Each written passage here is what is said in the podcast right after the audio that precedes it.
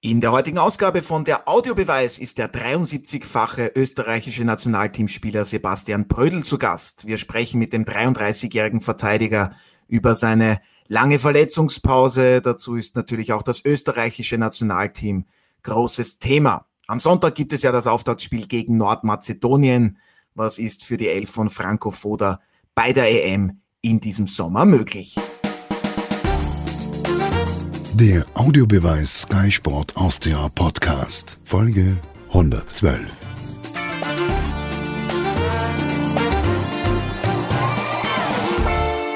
Wir starten mit einer neuen Ausgabe von der Audiobeweis auf Sky Sport Austria. Mein Kollege Martin Konrad, Sky-Experte Alfred Tater und meine Wenigkeit Otto Rosenauer begrüßen heute den 73-fachen österreichischen Nationalteamspieler und zweifachen EM-Teilnehmer Sebastian Brödel. Hallo, wir freuen uns heute sehr, Sie begrüßen zu dürfen und vielen Dank natürlich, dass Sie sich Zeit genommen haben.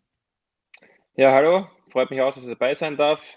Danke für die Einladung. Ich freue mich auf eine interessante Folge und ich hoffe, dass wir unseren Teil dazu beitragen können, dass Österreich positiv abschneidet.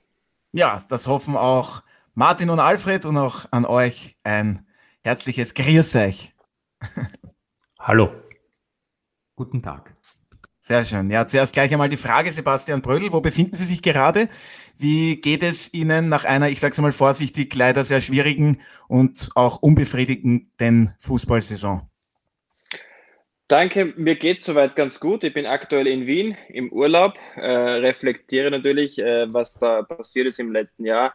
Habe natürlich meinen Teil dazu beigetragen mit, äh, ja, mit meinem körperlichen Zustand, dass er nicht so rosig verlief, wie ich mir das vorgestellt habe. Andererseits hatte ich mit dem italienischen Abenteuer oder Italien-Abenteuer nochmal eine Chance, mich auf höchstem Niveau zu beweisen. Das hatte dann diverse Gründe, warum das nicht so funktioniert hat. Aber es war sicherlich eine lehrreiche Zeit, äh, auch eine schöne Zeit, trotz Corona in Italien, äh, da ähm, 18 Monate verbringen zu dürfen. Aber ich werde trotzdem viel mitnehmen, auch wenn es äh, nach außen hin natürlich nicht erfolgreich war, sportlich gesehen.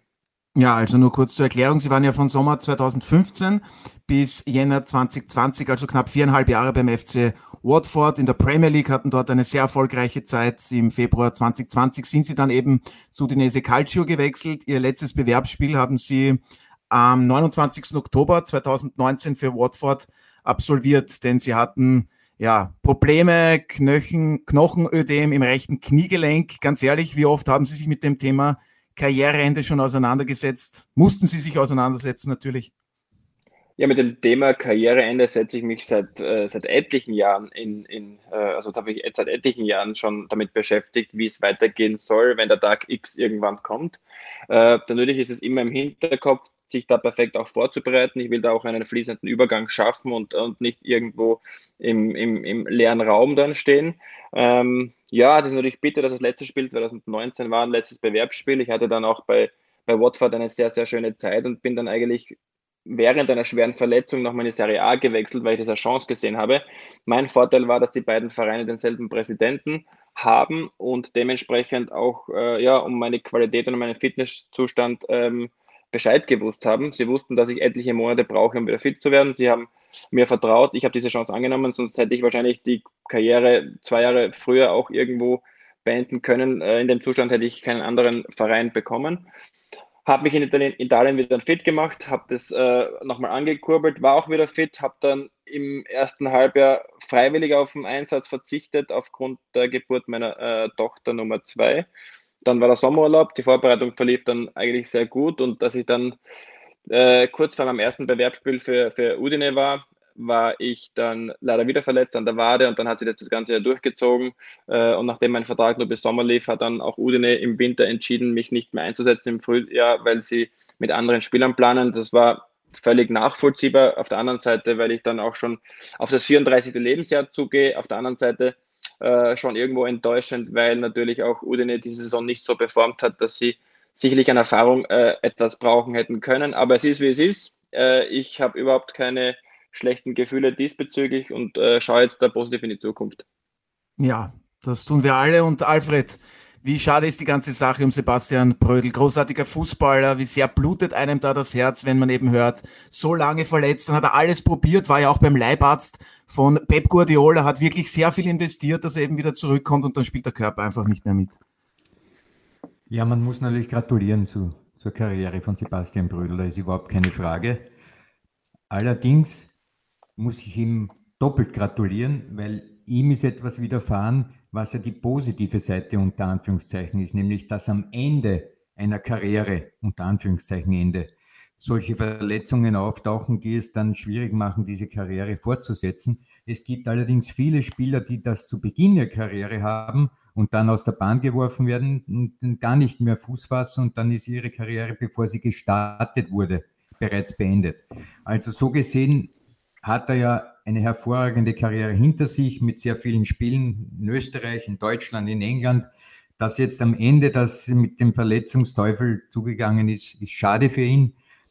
Aber, und jetzt kommt das Aber, ich hoffe, dass er das in den Griff kriegt, dass wir ihn vielleicht noch in der österreichischen Liga sehen können in nächster Zukunft. Und wenn er fit ist, glaube ich, ist er für viele eine große Verstärkung. Ja, dann schnappen wir die Frage gleich auf. Schwuppsiwupps, Sebastian Brögel. Können Sie sich das vorstellen, in der österreichischen Bundesliga vielleicht noch einmal dann aktiv Ihre Karriere fortzusetzen? Man könnte da jetzt vielleicht Sturm Graz nennen. Also so viele Rosen habe ich selten bekommen und äh, lieber Alfred, wenn du demnächst irgendwann in Österreich Trainer wirst, kannst du mich gerne anrufen und wir können dieses Thema ausdiskutieren. Herrlich. Bitte alle Vereine zuhören und Alfred Tata dann als Trainer holen. Das wäre großartig. Alfred Tata trainiert dann noch Sebastian Brödel. Martin, ja, äh, bei Udinese Calcio noch gewesen, Sebastian Brödel in Italien. Wärst du auch gerne. Ich weiß, du hast dieses Land sehr gerne. Du kennst Sebastian Brödel schon sehr lange, hast seinen Weg ähm, mitverfolgt natürlich. Was zeichnet ihn als Fußballer aus? Was aber auch als Menschen, als Führungsspieler und auch Gesprächspartner, der er immer wieder auch war in der Bundesliga? Ja, also als Fußballspieler kann ich das nur bestätigen, was der Alfred schon gesagt hat. Ähm, und, und ich meine, die Stationen und die Einsätze zeigen ja ohnehin, dass es sehr früh, sehr schnell gegangen ist beim Sebastian und äh, mit Werder Bremen, Watford und eben Udine man kann sagen, drei Top-Ligen, auch wenn es in der Serie A keinen Einsatz gegeben hat. Aber da gibt es nicht viele österreichische Spieler, die das von sich behaupten können. Also mir fällt auf die Schnelle Alex Manning ein und Marco Arnautovic, die auch in, in drei Ligen, in diesen drei Ligen ähm, engagiert waren. Und damit ist eigentlich schon alles gesagt. Und äh, Sebastian hat, hat sicherlich auch die Möglichkeit gehabt, Kraft seines Alters und seiner Geburt, dass er eben auch mit zwei äh, Europameisterschaftsteilnahmen aufwarten kann. Wäre für ihn sicher schön gewesen, einen, sage ich einmal, Allzeitrekord aufzustellen, wenn er heuer noch dabei gewesen wäre, 2021 bei dieser Euro soll nicht sein. Zum Privaten kann ich sagen, das ist ja auch etwas, was den Sebastian auszeichnet, hat man auch jetzt schon gehört. Er ist einer, der über den Tellerrand denkt. Äh, Fußball ist wichtig, Fußball ist schön, aber man sieht halt, Sebastian hat auch eine andere Erziehung genossen. Er weiß auch, es gibt auch noch andere Themen im Leben und ich glaube, deswegen ist er auch ein interessanter Gesprächspartner und wird sicherlich auch in Zukunft einiges machen. Ob es mit dem Fußball zu tun hat oder was anderes, das werden wir ja von ihm vielleicht noch hören. Ja, aber das ist gleich ein super Thema, Martin, und auch das schnappe ich natürlich auf. Es ist jetzt so, dass Sebastian Brödel einen eigenen Podcast gestartet hat. Building Bridges nennt sich dieser, und dabei sollen eben Brücken zwischen Fußball, Kultur, Entertainment und Wirtschaft geschlagen werden. Es hat schon die erste Ausgabe, Ausgabe gegeben, da haben Sie sehr viele Fragen beantwortet. Ich glaube, Julian Baumgartlinger war dabei, Martin Hanig, um nur einige zu nennen. Was ist die Idee dahinter? Vielleicht können Sie uns an dieser Stelle etwas mehr über Ihren Podcast verraten, Sebastian Brödel. Ja, ich bin in den letzten Jahren des Öfteren angesprochen worden und auch irgendwo gedrängt worden, irgendwo gegen Ende der Karriere auch irgendwo äh, was äh, was zu schreiben, ein Buch zu schreiben oder irgendein Format zu kreieren, wo man irgendwo die Karriere aufarbeitet, wie man irgendwo auch dann die letzten Jahre vielleicht beschreibt, auch äh, in die Psychologie reingeht, in die mentale äh, Komponente reingeht, was man so als Fußballer erlebt war nie der Freund davon. Gibt es ja auch einige österreichische Fußballer, die sich da irgendwo versucht haben, ein Buch zu schreiben und da ähm, nicht die größte Aufmerksamkeit erreicht haben. Habe mich dann für ein moderneres Format entschieden, sagen wir es mal so, um auch ähm, ja, dem Fan oder auch Nicht-Fan vom Fußball oder von mir ähm, irgendwo ähm, teilnehmen zu lassen, wie ich denke, mit wem ich mich gerne austausche, auf welcher Ebene ich gerne kommuniziere, wo ich mich gerne weiterbilde. Ähm, und äh, bin immer ein Freund davon gewesen und der Name sagt es ja auch aus mit Building Bridges, dass man Brücken schlägt, auch in andere äh, Thematiken, anderen Themengebiete, um für sich was für den Fußball zu gewinnen, aber vor allem auch für sich als Mensch zu gewinnen. Äh, und da durfte ich in meiner Karriere sehr, sehr viel lernen von Mitspielern, von Wegbegleitern, von Psychologen, äh, von Leuten aus der Wirtschaft, die mir da auch, die mich da an der Hand genommen haben und auch Sachen gezeigt haben, die sicherlich sehr, sehr wertvoll sein können für mein Leben nach der Karriere. Und ich glaube aber dann trotzdem, dass es hier nicht nur um Fußballinteressierte geht, sondern habe auch in der Vergangenheit an, an Retreats teilgenommen, die auch äh, ähm, mich eingeladen haben, weil sie gerne Parallelen zwischen der Wirtschaft und, und, und, dem Sport haben wollten. Und das hat gefruchtet und dementsprechend haben wir dann versucht, das alles in ein Format zu packen. Aktuell werden wir mit einem Euro-Spezial starten, wo natürlich ein bisschen Aufmerksamkeit jetzt draufgelegt werden soll. Die Österreich-Spiele äh, die 90 Minuten kompakt in fünf Minuten äh, zu packen. Das werde ich versuchen, mit Emotionen zu befüllen und natürlich hoffentlich auch über die österreichischen Erfolge zu reden. Und danach wird es Stück für Stück alle zwei Wochen Gesprächspartner geben, Fußballer, ähm, Leute aus der Wirtschaft, äh, Leute aus der, aus der Kulturszene. Ähm, und da werden wir versuchen, eben diese Parallelen aufzuzeigen und eine gewisse Vernarbung auch herzustellen. Ähm, und mich würde es natürlich freuen, wenn ihr alle einschaltet, aber natürlich hoffe ich auch, dass das Format irgendwo Wellen schlagen kann und sich die Leute da auch damit identifizieren können. Ja, wirklich tolle Sache, hört sich sehr spannend an und Respekt und Gratulation dafür. Vielleicht noch ganz kurz, 15 Minuten dauert, glaube ich, eine Ausgabe und wo können das dann die interessierten Zuhörerinnen und Zuhörer dann sich anhören? Auf welcher Plattform? Ja, die erste Ausgabe war nur 15 Minuten, weil es um meine Vorstellung äh, ging und, da, äh, und um das Format. Deswegen ging es da äh, nicht länger. Wir wollten da nicht länger aufnehmen. Äh, ich kann so viel verraten. Morgen kommt die erste Ausgabe raus mit einem sehr, sehr, sehr langen Wegbegleiter von mir und sehr, sehr guten Freund Martin Harnik, der übrigens heute Geburtstag hat. Falls er es hört, Hanno, alles Gute zum Geburtstag. Und an, dann starten wir mit dem Euro-Spezial zu den Österreich- und Deutschland-Vorrundenspielen und ab der K.O.-Phase wird jedes Spiel von mir ähm, kompakt in fünf Minuten gestaltet. Und die äh, Building Bridges Ausgaben werden alle zwei Wochen, jeden Freitag alle zwei Wochen dann ausgestrahlt. Ja, super Sache, Alfred, oder? Wirst du dir auch auf jeden Fall anhören. Der Alfred tippt schon. Das ist schon, das ist schon Herausforderung genug. na, der, Al ja, na, ja. Der Alfred, Alfred, äh, Alfred, du bist eigentlich auch, oder ich werde dich natürlich kontaktieren, weil du bist natürlich auch jemand, der du, also du bist gar nicht mehr am Teller oben, ich schaue am Tellerrand hinaus, du bist ja teilweise gar nicht mehr am Teller oben mit deinen, mit deinen Aussagen, mit deinen Ausflügen und mit deinen Denkanstößen, was ich ja sehr, sehr sympathisch und, und gut finde und habe mir auch schon einiges von dir angehört und auch einige Gedanken gemacht. Das heißt, ich würde dich auch gerne mal als meinen Gesprächspartner haben und ich hoffe, dass wir hier gleich den Vertrag abschließen können nach dieser Podcast-Aufnahme. Ja, das ist eine Ehre für mich. Sehr schön. Wobei die, diese Einschätzung von mir hinkt, weil wenn du einen Teller hast, dieser Teller steht normal auf dem Tisch, daher über dem Tellerrand wäre dann auf dem Tisch. Aber ich selbst sehe mich ja hinter der Bette Geuze. ich, ich, so. ich, ich, ich, sehe dich tanzend am Tisch. Unter dem genau. Tisch. Das kann, ja, ich, richtig, kann ich beschwören, da habe ich schon Gott. live Fahrzeuge, als Alfred unter dem Tisch getanzt hat. Die werden wir wieder substanziell. Ja, bevor es jetzt zu persönlich wird, hätte ich gesagt, konzentrieren wir uns. Wir haben ja schon äh, darüber gesprochen, österreichische Nationalteam erwähnt. Äh, die EM steht vor der Tür. Martin hat schon kurz gesagt, Sebastian Brüll, Sie waren zweimal bei der EM dabei. Ähm, Sie haben in einem Interview vorsichtigerweise gemeint, kurz nach Ihrem Wechsel nach Italien, Sie möchten eben in einen Zustand kommen, äh, mit dem ich die Euro wieder ins Visier nehmen kann. Jetzt ist es leider nicht so gekommen. Wie sehr schmerzt Sie das trotzdem? Sie wären eben der erste österreichische Teamspieler gewesen, der dreimal bei einer Europameisterschaft dabei sein kann oder hätte sein können. Ja, die, also meine Strategie dahinter war es ja genau so, dass ich sage, okay, ich möchte, wenn ich noch einen, einen Fuß in die Tür bekomme, mit dem Medaillenwechsel äh, und Spielzeit natürlich irgendwo reinrutschen. Das wäre auch vom Fitnesszustand letzten Sommer sicherlich möglich gewesen. Andererseits äh, haben durch Corona äh, sich da einiges, hat sich da einiges verschoben. Äh, aber ich glaube auch, wenn ich dieses Jahr in Udine verletzungsfrei geblieben wäre und dort zu Einsätzen gekommen wäre, ich glaube, dann wäre auch wenn die Chance nicht groß gewesen wäre, ich möchte jetzt nicht bitte überheblich klingen, aber wir wissen alle, was die Pandemie auslösen kann. Wir wissen, was andere Nationen äh, gerade für Probleme haben und Spieler heimschicken müssen.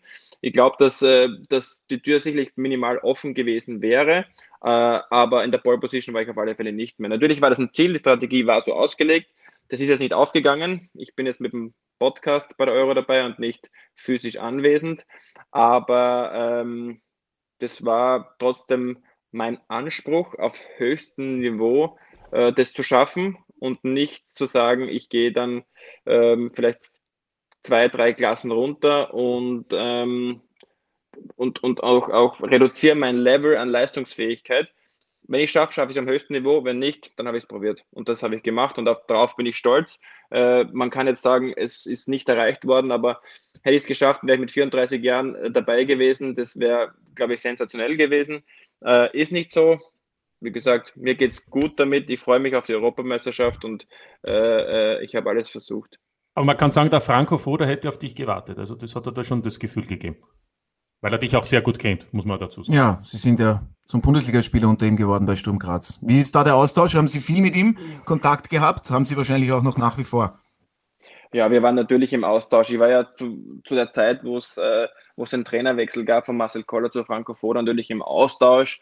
Franco Foda hat mir natürlich auch damals äh, ja, ein Zeichen gegeben, dass ich trotz äh, zehnjähriger Nationalmannschaftskarriere weiterhin in seinen Plänen bin und wenn ich auch meine Leistungsfähigkeit abrufen kann, so wie ich sie anfangs unter ihm auch abgerufen habe, dann bin ich weiter ein Bestandteil des Nationalteams. Wir hatten dann auch in Italien noch äh, Kontakt, weil er sehr oft nachgefragt hat, wie es mir geht, ob es Möglichkeiten gibt. Äh, dem musste ich aber eine Absage erteilen aus Verletzungsgründen. Und dann ist das natürlich so ein bisschen im Sand versickert, weil ich dann auch nicht mehr an der Bühne äh, ganz, ganz vorne stand, sondern äh, eher, eher im, im, im, im, im, im Bühnenraum dahinter. Und äh, deswegen ist der Kontakt dann ein bisschen abgeflacht, ähm, aber äh, die Beziehung ist weiterhin intakt und sehr aufrecht.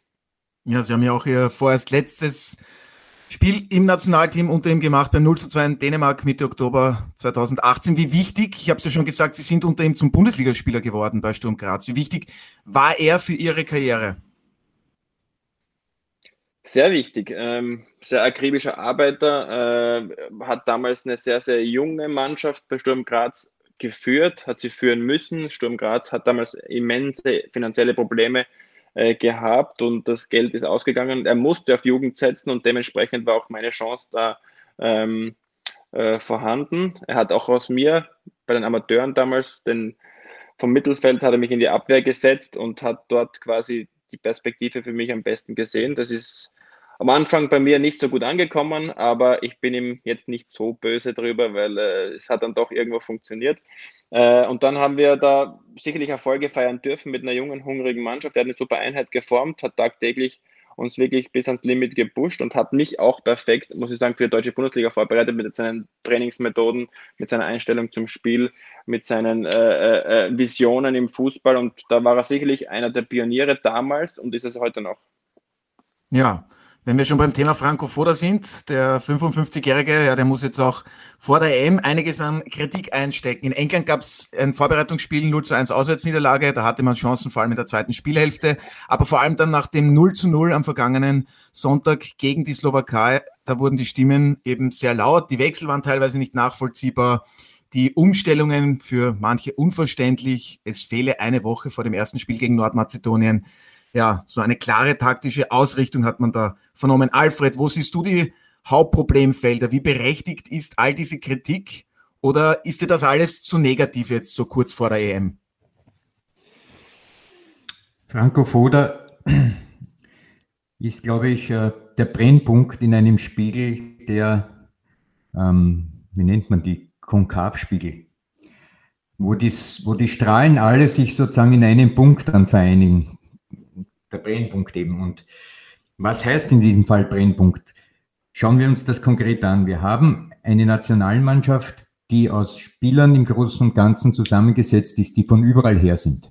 Aus Deutschland, aus China, aus, ja. Das heißt, in Wirklichkeit ist es als Teamchef extrem schwierig mittlerweile im globalisierten Fußball, der ja die, den Vereinsfußball eigentlich ähm, hervorhebt und unterstützt und vor allem fördert, dieser Fußball, weil dort das Geld verdient wird, dieser Fußball hat eben zur Folge, dass die Spieler dann von aller Herren Länder zum Team kommen und dann kannst du einmal regenerieren, ein bisschen da, ein bisschen dort was trainieren. Also zusammengefasst, der Teamchef kann seine Vorstellungen, die er hat, immer nur scheibchenweise bei den sogenannten Lehrgängen dem Team unterjubeln. Aber, und das ist das große Aber, ich befürchte einfach, dass im modernen Fußball viele dieser Spieler, die zum Team stoßen, dann ein Länderspiel oder zwei oder drei mittlerweile sind es jetzt spielen und dann wieder retour kommen zu, zu ihren eigenen Arbeitgebern, dass da alles gar nicht hängen bleibt. Ich glaube, dass die größten Verlierer des globalisierten Fußballs die Nationalteams sind. Nicht nur die österreichischen, sondern viele andere auch. Und wir werden daher, glaube ich, eine sehr schwache Euro sehen, die genau an diesem Punkt knappern wird, dass es einfach nicht mehr möglich ist, ähm, fundamentale Vorstellungen in Teams zu implementieren. Und wir werden wirklich Nudelpartien sehen. Und deshalb, der Franco Foda ist nur einer, der im Brennpunkt dieses ganzen Geschehens steht und am wenigsten dafür kann. Natürlich kann er was dafür in der konkreten Aufstellung und wie er halt seine Mannschaft dann psychisch und physisch etwas äh, mitgibt für diese Spiele, aber im Großen und Ganzen ist der Teamchef ein Mitfahrer und kein Lenker ich finde auch, Fredel macht uns richtig Lust auf die Euro. Ja, ja aber es ist ja die Wahrheit. Es, es ist ein guter Punkt, aber, aber Alfred, die, die, die Frage, die ich dir jetzt stelle, ist, wie kann man es besser machen? Muss man, muss man wieder zurückgehen, dass es weniger Spiele werden, dass auch die Vorbereitungszeit für die Nationalteams länger und besser wird, dass man da eben mehr einstudieren kann? Wäre, ist, ist das der einzige Ansatz? Warte ein bisschen, warte ein bisschen. Nationalmannschaft kannst du nichts verdienen kann nur ein Team Europameister werden oder ein Team Weltmeister werden. Das ist dann sozusagen der ultimative Erfolg. Zu verdienen ist als Spieler nichts. Die Spieler verdienen, und da kann der Sebastian mir recht geben, an bei ihren Arbeitgebern. Das sind die Vereine. Und diese Vereine haben das Geld über diese Bewerbe, die wir ja alle auch schauen. Champions League, Euro League, jetzt die neue Conference League. Das heißt, die eine Seite wird aufgebläht zu einem riesen Ballon mit vielen Spielen, mit bababa. Die andere Seite wird dazu verdammt zu verkümmern und ich glaube, dass den Spielern das auch wurscht ist. Ganz ehrlich. Naja, aber die Verbände verdienen schon sehr gut. Also so ist es nicht. Die Spieler, da hast du völlig recht, was du gesagt hast, aber es ist nicht so. Die Verbände verdienen nur durch Europameisterschaften und Weltmeisterschaften.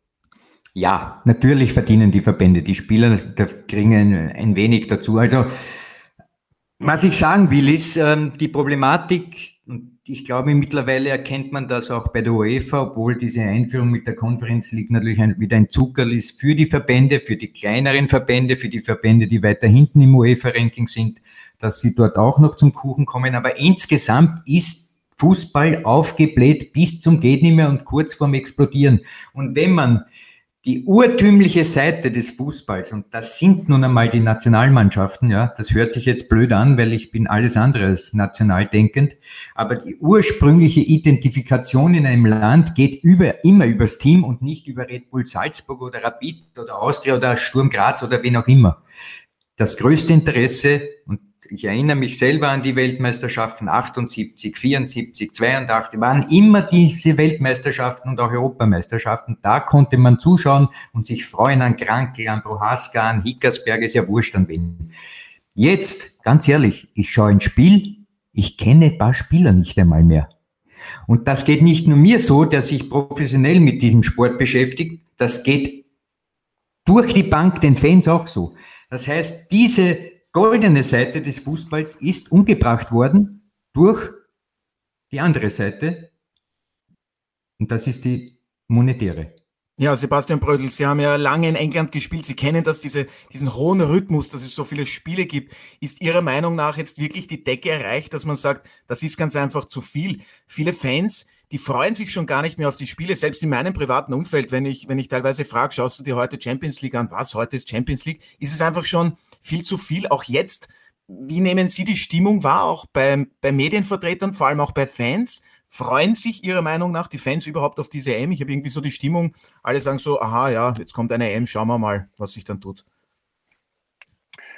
Ja, ich glaube, dieses Jahr ist natürlich bezüglich Corona natürlich das, äh, die Thematik ein bisschen verschoben, was das Interesse angeht. Generell muss ich dem äh, Alfred schon recht geben, äh, was in den letzten Jahren im Fußball passiert ist. Ich habe auch 2017 mal ein Interview gegeben vor unserem Auswärtsspiel in Irland, das am, glaube 12. Juni angesetzt war, vier Wochen nach Saison, habe diesen Kalender kritisiert, habe die Anzahl der Spiele kritisiert und habe mir da auch, und ich hoffe, das kann ich so sagen, in der Öffentlichkeit einen äh, Rapporttermin beim ÖFB eingeholt, dass ich die äh, UEFA bitte nicht öffentlich kritisiere und dass das Störfaktoren äh, bringt. Das habe ich auch nicht böse gemeint vom ÖFB, weil der natürlich auch, unterliegt natürlich auch den UEFA-Richtlinien. Äh, hatten dann einen guten Austausch, aber meine Meinung ist schon so, dass ich sage, es ist zu viel. Jetzt kommt noch eine Conference League dazu. Wir haben die Champions League äh, 2024 in sehr vielen Spielen. Wir müssen es mehr konzentrieren, wir müssen das interessanter machen.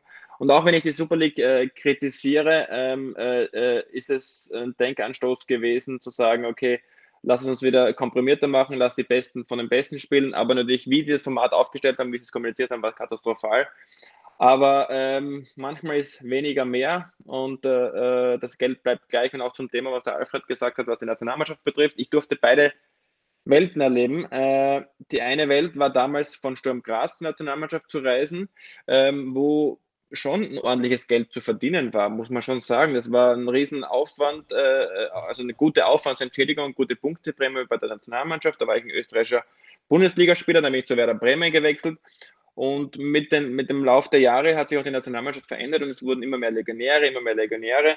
Und als Legionär verdient man nun besser und dann war das Geld der österreichischen Nationalmannschaft nicht mehr das Hauptaugenmerk, sondern eher der Stolz, mit den antreten durfte. Und bei mir war das so aus der Erziehung heraus, auch der Nationalmannschaft, dass ich immer mit diesem Stolz angereist bin und das Geld natürlich sekundär war. Natürlich haben wir in den Verhandlungen versucht, das Bestmögliche rauszuholen.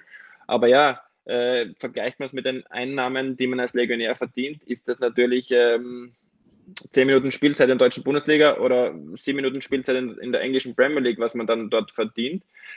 Und wenn man sich das letzte Jahr anschaut, natürlich auch Corona-bedingt, dass teilweise Länderspiellehrgänge waren, mit drei Spielen ist es A, katastrophal für die Spieler, B, katastrophal für den Trainer. Der, hat, der braucht eigentlich gar nicht anreisen, der kann sich das per Zoom anschauen und C, katastrophal für die Mannschaften, wo die Spieler abgestellt werden müssen. Da gibt's, da sind Mannschaft, äh, Mannschaften dabei, die sich äh, für die Champions League qualifizieren wollen, die in der Champions League spielen.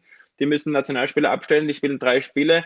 Ja, in Zeiten wie Corona, in Zeiten wie diesen, verletzungsanfällig ohne Ende. Da kommen dir von zehn Spielern, die du abstellst, sieben verletzt zurück, äh, reißt ein Riesenloch rein. Bayern München hat meiner Meinung nach deswegen auch die Champions League gegen Paris verloren, weil Lewandowski äh, bei der Länderspielreise, ich glaube, im 470. Spiel in der Saison dann ausgefallen ist.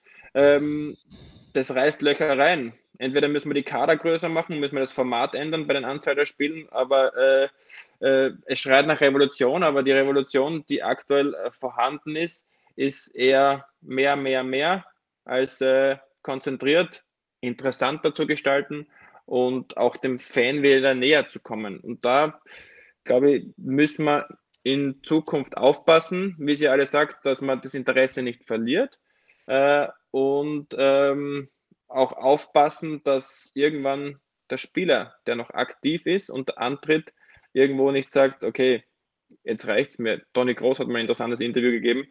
Diesbezüglich hat er auch gesagt, es ist zu viel, es wird zu viel verlangt, ich habe keinen Urlaub mehr, äh, ich kann nicht mehr regenerieren. Ähm, man muss auch irgendwann nicht nur agieren, sondern auch zuhören lernen.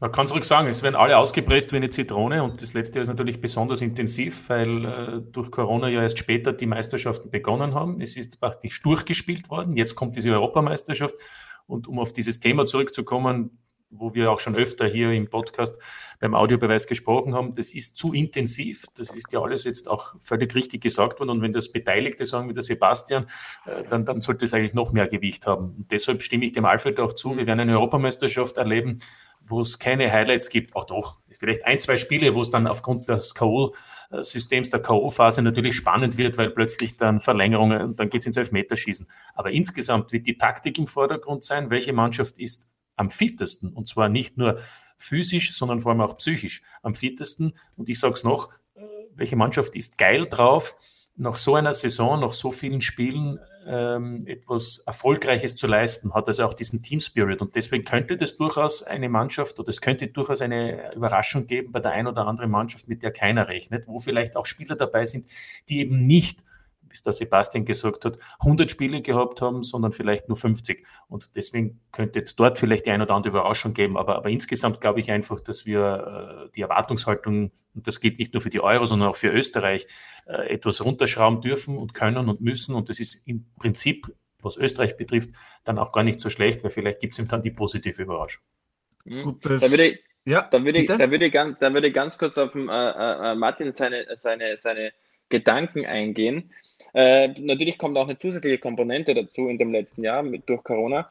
das sind die Zuschauer. Es fehlt natürlich uns allen an der Emotion und an der Begegnung am Fußballplatz und deswegen ist auch das Interesse natürlich ein bisschen gesunken, weil du es nicht mehr so greifbar für dich hast, du diese Stadionatmosphäre hast, dass du im Fernsehen auch die Spiele anschaust und diese Emotion rüberkommt von den Zuschauerringen. Also das ist natürlich auch ein springender Punkt, warum wir jetzt alle sagen, so jetzt kommt die Euro und äh, ich weiß gar nicht, wann welches Spiel ist. Natürlich geht es in meinem Umfeld genauso. Ich bin natürlich weiterhin total Fußball fasziniert, interessiert und bin auch äh, völlig daran interessiert, das wieder in, in, in, äh, in interessanter zu gestalten.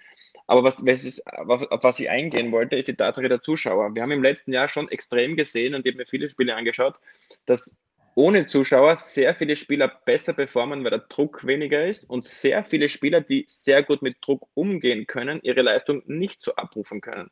Und jetzt kommen wir zu Euro, da sind wieder Zuschauer zugelassen. Das könnte natürlich auch ein mentaler Aspekt sein, dass wir hier ein komplett verändertes Bild von äh, Qualitäten der Mannschaften sehen werden. Ich bin komplett bei Martin, dass es hier eine Riesenchance gibt für diese Mannschaften, die sich seit Jahren anstellen auf, auf einen Titel oder äh, überraschen könnten, dass es da eine Überraschungsmannschaft gibt, die wir sicherlich sehen werden. Wer wäre denn so eine Überraschungsmannschaft? Belgien wohl kaum, die haben viele immer auf dem Zettel, aber wer würde Ihnen da einfallen? Ich glaube, im Endeffekt wird schon eine große Nation machen, weil sie einfach die, die Breite im Kader haben und die Euro natürlich äh, mit sehr vielen Mannschaften bestückt ist. Deswegen glaube ich, dass im Endeffekt sich eine große Mannschaft im Finale durchsetzen wird. Für mich ist England diesbezüglich klarer Favorit, weil sie einfach Heimvorteil haben. Aber es wird sicherlich im Halbfinale ein kompletter Underdog stehen, glaube ich und äh, Nationen, ja, man kann es auch ansprechen. Ich will jetzt keinen Druck auferlegen, aber natürlich solche Nationen in der, in der Bandbreite von Österreich mit einem guten Turnierverlauf haben jetzt auch keine schlechte Chance, weil wenn wir uns ehrlich sind, wir haben jetzt da keine guten Ergebnisse in der letzten Zeit, aber wir haben auch keine schlechte Mannschaft. Also ich kann verstehen, dass aufgrund der Ergebnisse keine große Euphorie vorhanden ist, aber aufgrund der Qualität, die wir an den Tag äh, bringen können, auf den Platz bringen können, bin ich jetzt aber auch nicht äh, hoffnungslos, dass Österreich nicht diese Mannschaft sein könnte, die die Gruppe übersteht, was absolut als Erfolg zu werten wäre. Und dann mit bisschen äh, äh, Glück und, und, und Losglück und auch Spielortglück da äh, für eine Überraschung sorgen könnte. Und ich glaube, so, ein, so, eine Wellenlänge wie Österreich, ob es Österreich ist oder jemand anders, der hat sicherlich eine, eine reelle Chance, dort auch weit zu kommen. Wetten leicht gemacht mit Kasumo. Am Freitag beginnt ja die Fußball-Europameisterschaft und das ÖFB-Team startet am Sonntag mit dem ersten Gruppenspiel gegen Nordmazedonien. Zuletzt konnte die Mannschaft von Franco Foda ja in drei aufeinanderfolgenden Spielen keinen Treffer erzielen. Treffen die Österreicher gegen Nordmazedonien. Wir hoffen natürlich alle darauf. Sollte Marco Arnautovic einen Treffer erzielen, gibt es bei Kasumo das 2,25-fache für einen Einsatz. Wer einfach nur auf einen Sieg der Elf von Franco Foda tippen möchte, erhält immerhin das 1,61-fache für den Einsatz. Und unter dem Menüpunkt Euro 2020 finden Sie auf kasumo.com hunderte Wetten zu allen Spielen der Europameisterschaft. Zudem gibt es bei einem Klick auf den Live-Button auch zahlreiche spannende Wettmöglichkeiten. Das ist auf jeden Fall etwas, wo Sie mal reinschauen können. Klicken Sie jetzt auf den Link in den Show Notes und sichern Sie sich die 10 Euro Freiwette auf Kasumo, dem einfachen und fairen Sportwettanbieter in Österreich. Und dann wünsche ich Ihnen noch viel Glück bei Ihrer Wette. Alfred, die Qualität im österreichischen Nationalteam, die ist auf jeden Fall gegeben. Wir haben es auch schon angesprochen. Viele Legionäre, viele aus der deutschen Bundesliga. Man hört dann oft, das ist das beste Nationalteam ja, der vergangenen Jahrzehnte. Wie gut wie hoch ist die Qualität denn jetzt wirklich, die das österreichische Nationalteam aktuell hat? Und welche Spielanlage ist denn die beste? Ich denke, da kann man eigentlich gar nicht so plausibel sagen, es gibt eine, denn der Gegner ist ja immer unterschiedlich. Nordmazedonien, tiefstehender Gegner, Niederlande, spielstark. Also, der österreichische Kader ist auch ein Protobeispiel für den sogenannten globalisierten Fußball. Wir haben in diesem Kader zwei äußerst renommierte und bekannte Spieler, möchte ich sagen, mit fast Weltformat, in dem einen Fall Alaba, im anderen Fall Anautovic, äh, wobei Weltformat ist übertrieben bei ihm, aber trotzdem ein, ein äußerst ähm, erfolgreicher Spieler auch. Was ein Unterschiedsspieler. Seine Karriere betrifft. Ja, du kommst ja nicht zu Inter einfach so, ja, das muss man auch sagen. Also von dem her zwei herausragende Leute und dann haben wir dieses Spieler, die sozusagen es, ich sage es jetzt ganz provokant, wie Sander mehr gibt. Und zwar nicht nur bei uns, sondern bei Holland, bei Belgien, bei England sogar, bei, ist ja wurscht wo. Das heißt, jene Spieler, die das Rückgrat ausmachen des globalisierten Fußballs, die, die die große Menge darstellen, ja, die also sozusagen die Systemerhalter sind, nicht die Unterschiedsspieler, von denen du gerade gesprochen hast. Daher, wir haben einen genau typischen Kader in dieser Hinsicht. Ein Unterschiedsspieler wäre in diesem Fall Alaba und Anatovic und der Rest ist sozusagen das Systemerhalter, die sozusagen das Werkel am Laufen halten müssen, damit die Unterschiedsspieler den Unterschied ausmachen. So. Ähm, was würde das für eine Spielanlage für Österreich bedeuten? Für Österreich bedeutet das, jetzt habe ich solche Unterschiedsspieler nur, wo setze ich die ein, dass sie den Unterschied ausmachen? Ja, und da sehe ich ähm, die Problematik, die ich ja schon vor, vor Jahren einmal hinsichtlich David Alaba geäußert habe, äh, nach wie vor noch nicht gelöst. Bei Anautovic, glaube ich, ist es ganz klar, wo der einzusetzen ist. Das kann aus meiner Sicht nur ganz vorne sein. Was die Spielanlage bedeutet, glaube ich, dass nachdem alle Spieler dieses Rückgrats im globalisierten Fußball mehr oder weniger die gleiche Ausbildung haben, die gleichen Trainingen machen bei den verschiedenen Vereinen, ja, das ist ja alles, gibt's ja kein Geheimnis mehr. Das Wasser überall in diesem globalisierten Fußball kocht bei 90 Grad. Nur die Unterschiedsspieler kochen bei 100 Grad. Das sozusagen, ähm, wo bin ich jetzt stecken geblieben? Bei, bei der Spielanlage. bei der Spielanlage. Der Unterschied wird darin liegen, aus meiner Sicht, kein taktischer, kein, kein Systemfrage, sondern welches Team hat, und da gebe ich den Sebastian recht, das meiste Esprit für dieses Turnier, die meiste psychische äh, Reserve, die noch im Akku drinnen ist. Und das heißt für mich, es wird Deutschland. Ja, uns interessiert ja vor allem das österreichische Nationalteam. Martin, ähm, Sonntag gibt es dann das erste Spiel in der Gruppenphase gegen Nordmazedonien. Was erwartest du dir von dieser Partie? Und wenn wir schon beim Thema sind, wo soll David Alaba spielen? Marco Arnautovic in der Startformation mit Sascha Kalajdzic oder Anautovic ganz vorne. Was ist da die Meinung? Da gibt es ja auch viele Diskussionen. Ja, ich bin nicht Teamchef, ich, ich, ich beschäftige mich zwar viel mit, ja, ich beschäftige mich viel mit Fußball, aber, aber ich sehe natürlich und höre vor allem auch vom Teamchef und auch von, vom Umfeld die Schwierigkeit, da die richtige Mischung zu finden. Da sind sehr viele komplexe Fragen zu beantworten. Und wenn man Anautovic gesehen hat gegen die Slowakei, also diese Lobeshymnen kann ich nicht ganz nachvollziehen, denn ähm, wenn ich dann die zweite Chance sehe, dann muss er das Tor treffen, aus meiner Sicht, und dann äh, nicht vorbeischießen. Und was ich noch äh, feststellen konnte, ist, nach 10, 15 Minuten war dann irgendwie äh, die Power vielleicht auch schon raus. Also ich befürchte, dass Anautovic nicht in der Form ist, dass er in einer Startelf steht. Und wenn ja, dann muss man vielleicht schon sehr früh wechseln. Also ich glaube, das könnte am Anfang gerade auch ein Thema sein, dass er von der Bank kommt. Damit ist dann schon einmal ein nächstes Problem das der Teamchef zu lösen hat. Zu Alaba wurde schon so viel gesagt, dass er alles Mögliche spielen kann, dass er manches auch selbst gerne spielen möchte. Das hat er ja in Österreich auch schon beim Vorgänger von Franco Foda durchsetzen können.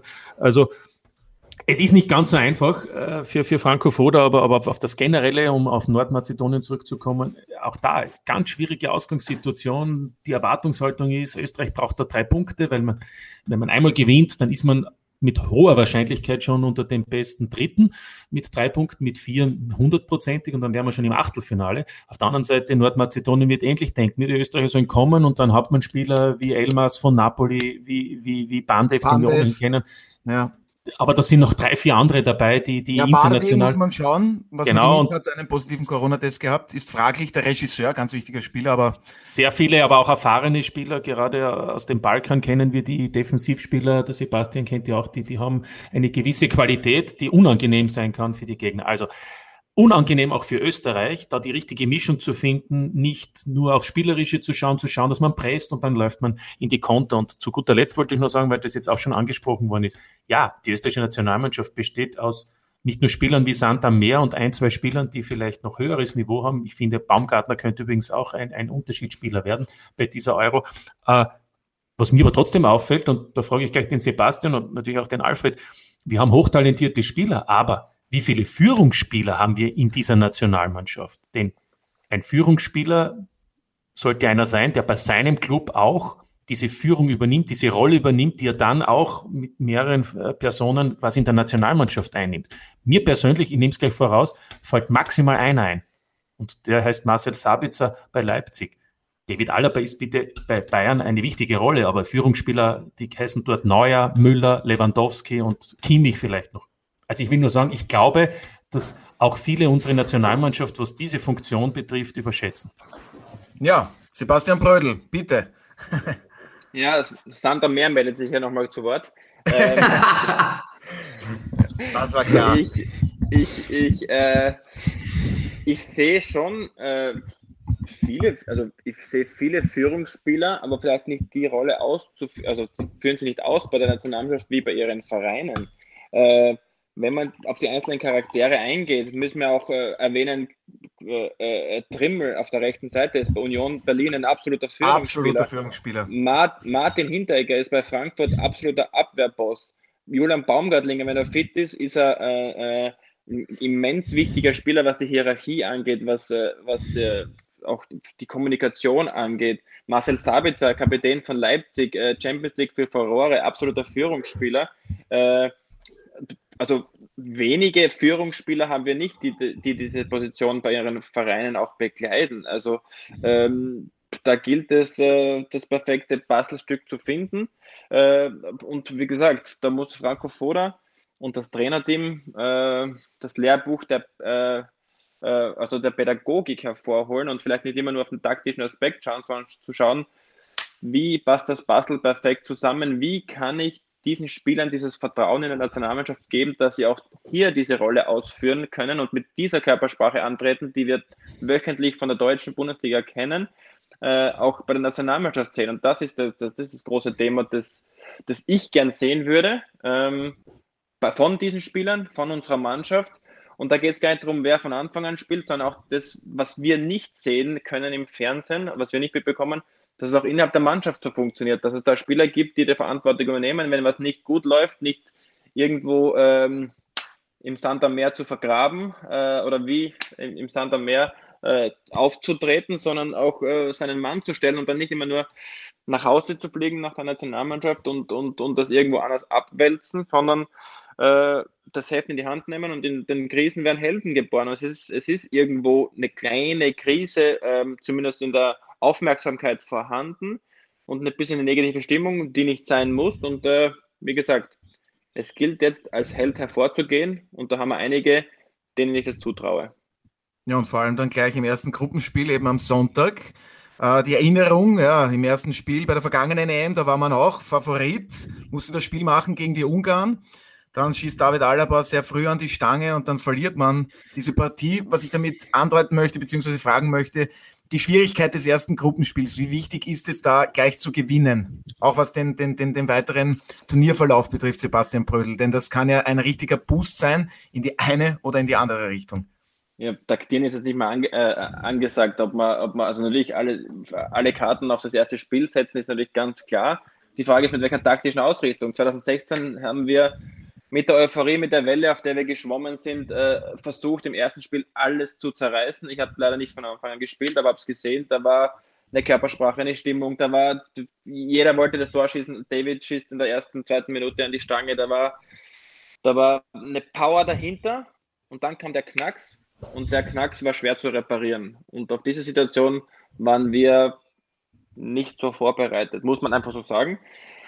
Und die Frage, die sich für mich stellt bei dieser Europameisterschaft, geht man das gleich an? Geht man ins erste Spiel und sagt, okay, wir wissen, die Nordmazedonier sind eine kompakte Einheit vom Balkan, Innenverteidiger, brutal harte Knochen, die sind, äh, die übertrieben gesagt, die ziehen in den Krieg bei einer so einer Europameisterschaft, die sind das erste Mal dabei. Ich habe einen Mitspieler bei Udine, der leider nicht spielen kann, Nestorowski, der sich verletzt hat, der mir das erzählt, der hat gesagt, die sind eine Einheit, da komme was es wolle, die, die, die hauen hin, die geben Gas, die haben Deutschland unlängst geschlagen, also kein einfacher Gegner. Und meine Frage ist, die ich mir stelle, wie werde ich Österreich erwarten als Zuseher? Erwarte ich sie zu sagen, okay, wir wissen, Nordmazedonien steht tief, wir greifen an, wir machen alles. Oder wir sagen, wartet mal kurz, lasst mir den Nordmazedonier kommen, lasst uns Räume gewinnen, lasst uns Umschaltspiel spielen und vielleicht nicht so attraktiv und zehn Chancen kreieren, sondern lasst uns auf die Chance warten. Weil wenn sie ihr Spiel nicht spielen können, für das sie stark und berüchtigt sind, ja, vielleicht haben wir dann mehr Räume, mehr Chancen und gehen in Führung, sodass Nordmazedonien umso mehr aufmachen muss. Also da ist immer die Frage, versuche ich mein eigenes Konzept durchzudrücken oder passe ich mich irgendwo an, um, äh, erfolgreich zu sein. Und bei einer Euro muss man erfolgreich sein äh, und bestmöglich im ersten Gruppenspiel, weil danach kommt Niederlande. Ja, ganz entscheidende Fragen. Alfred, wie soll es Franco Foda mit seinem Team am besten anlegen? Gleich volle, volle, volles Tempo voraus. Um Gottes Willen, jetzt hier von dieser Seite Ratschläge zu erteilen, ist sehr schwierig. Die Analyse von Sebastian ist natürlich vollkommen richtig.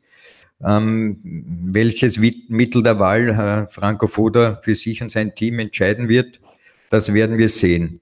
Ähm, ich glaube, dass er das auf den Punkt gebracht hat, insofern, dass man schon im ersten Spiel, und das wird nicht nur bei uns sein, viele Teams kein Risiko eingehen, ja, weil wenn man nicht verliert im ersten Spiel, heißt das noch gar nichts. Dann hat man noch ein zweites und ein drittes. Daher glaube ich, dass speziell diese ersten Spiele ähm, in vielen Fällen auch unentschieden sein werden und mit wenig Risiko. Daher wäre die Antithese dazu, genau eben das Gegenteil zu machen, zu sagen, ist ja wurscht, nicht, nicht riskieren, sondern voll riskieren. Und genau um das geht es jetzt. Und das ist in anderen Worten das, was der Sebastian gesagt hat. Franco Foda hat die Wahl zwischen diesen beiden Möglichkeiten. Ich für meinen Teil glaube ich, dass es gescheiter wäre, volles Risiko zu gehen.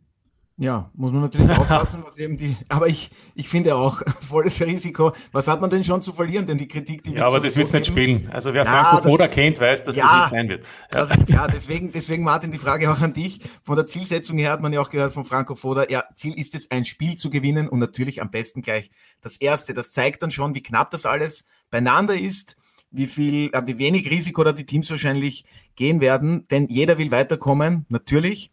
Und dann ist natürlich die Frage, was erwartest du dir vom Team? Was, was ist möglich? Wir haben ja schon Alle, gehört, es ist alles gesagt, gesagt, es, wird, es, wird, es wird an solchen Tagen auch die Tagesform entscheiden. Das Spielglück, eine Standardsituation, dann gehst du in Führung, wie der Sebastian gesagt hat, da muss der Gegner mehr riskieren, da plötzlich hat man Räume und dann sagen alle, wow, diese Mannschaft spielt gut. Also es ist, es ist auch eine Frage, wie eben der Spielverlauf ist. Und dann gibt es auch noch einen, eine, eine dritte Mannschaft, das ist der Schiedsrichter oder das Schiedsrichterteam die Regelauslegung, Handspiel, gutes Thema. Also es sind so viele Faktoren, die im Vorhinein nicht zu beeinflussen sind. Das eine und das, was wirklich zu beeinflussen ist, ist die Aufstellung beziehungsweise natürlich die Grundausrichtung. Und bei Franco Foda wissen wir alle, äh, da geht einmal die Defensive, die Stabilität vor der äh, Offensive äh, vor. Und deshalb äh, glaube ich auch, zumindest habe ich das bisher in vielen Turnieren gesehen, ist es eher die wahrscheinlich größere Variante, um erfolgreich zu sein, als umgekehrt. Ja, was mich jetzt abschließend noch von euch dreien interessieren würde, ich fange mit Sebastian Brödel an. Wo und wie verbringen Sie den Sonntag? Natürlich vor dem TV-Gerät, das ist eh klar, aber eher grillen mit Freunden oder dann zu Hause mit der Familie und natürlich, ich bitte um einen Tipp. Österreich gegen Nordmazedonien. Ich habe noch keine genauen Pläne, äh, wie es auch wetterabhängig, ob ich grille oder nicht grille oder ob ich das gemütlich mache, aber ich werde, versuchen, die Eure ganz gemütlich anzuschauen. Man kann ja äh, Corona-bedingt jetzt nicht allzu viel, allzu viel machen. 18 Uhr Ankrieg ist natürlich dankbar, aber ich denke mal, das wird im Kreise der Familie sein am Sonntag, ganz gemütlich. Ähm, bin auch schon ein bisschen angespannt, freue mich drauf. Mein Tipp fürs erste Spiel wird ein 2 zu 1 für Österreich. Perfekt. Alfred, bitte. Naja, ich glaube, ich sitze zu Hause, schaue mir es allein an, weil meine Frau interessiert das nicht. Ich koche was Gutes, ja, irgendwas aus dem Garten, einem Gartenmelde und dann den guten Heinrich, einen guten Spinat draus machen, ein paar Kartoffeln. Ist ja wurscht. Mein Tipp, Österreich gewinnt 4 zu 0, oh weil Franco Foda über seinen Schatten springt und die österreichischen Sander Mehrspieler und die Unterschiedsspieler von der Leine lässt und die werden es ihm mit barer Münze zurückzahlen. Ich denke, das unterschreiben wir alle, auch Martin Konrad, aber jetzt sind wir gespannt, wer er tippt und wie er auch das Spiel verfolgen wird. Ich hoffe auf einen österreichischen Auftaktsieg, 1-0 oder 2-1 wäre eigentlich eine Möglichkeit. 4-0 äh, ist mir ein bisschen zu hoch und verfolgen werde ich es, habe ich noch nicht so genau überlegt, aber meistens äh, in einem kleinen Kreis, denn das zeigt die Erfahrung. Ich habe gern äh, Menschen um mich, die weniger Fans sind, sondern die mehr äh, das, das Inhaltliche, den Fußball sehen. Und das kann sonst anstrengend sein, wenn man das in größerer Runde sieht. Und dann sind die alle irgendwie angemalt und so. Also deswegen äh, dezent und dann hoffentlich äh, erfolgreich. Ja, dezent ist immer gut und ich tippe auch auf ein 2 zu 1 für Österreich. Das wäre in all unserem Interesse. Also dann bedanke ich mich recht herzlich bei meiner heutigen Gesprächsrunde. Wir drücken natürlich alle dem österreichischen Nationalteam für Sonntag und die weiteren Spiele. Hoffentlich werden es viele bei der Europameisterschaft ganz fest die Daumen. Sebastian Bröll, vielen Dank fürs Dabeisein. Es war wirklich sehr spannend. Alles Gute für Ihre Zukunft und Ihre kommenden Aufgaben. Und dann werden wir ja auch sehen, vielleicht bleiben Sie ja noch den Fußball in irgendeiner Funktion erhalten. Wir würden uns sicherlich sehr darüber freuen. Aber wann erfahren wir das, Basti? Das kannst du uns ja noch sagen, bis wann du allen mitteilst, wie es weitergeht. Es, ich gehe jetzt Ende Juni in Urlaub, äh, zehn Tage, dann werde ich mal reflektieren. Äh, wollte eigentlich komplett Abstand vom Fußball gewinnen. Das wird mit der Europa Europameisterschaft natürlich relativ schwierig, aber ein, zwei Tage dazwischen sind ja hoffentlich spielfrei. Von dem her muss ich das dann in der Zeit oder will ich das in der Zeit dann entscheiden. Ja, Mille grazie auf jeden Fall und Martin, auch an dich. Du schaust dir sicher morgen, also am Freitag um 21 Uhr, ganz gespannt das erste Spiel der EM an. Die Italiener treffen in Rom auf die Türkei. Sie. Wirst du dir sicherlich geben. Sie, also danke auch an dich und danke wie immer auch an den Alfred. Ja, es war ein großes Vergnügen. Danke. Ebenso dann. Vielen Dank an euch.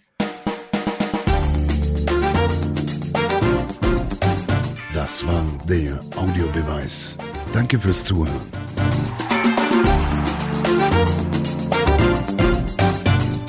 Hört auch das nächste Mal wieder rein.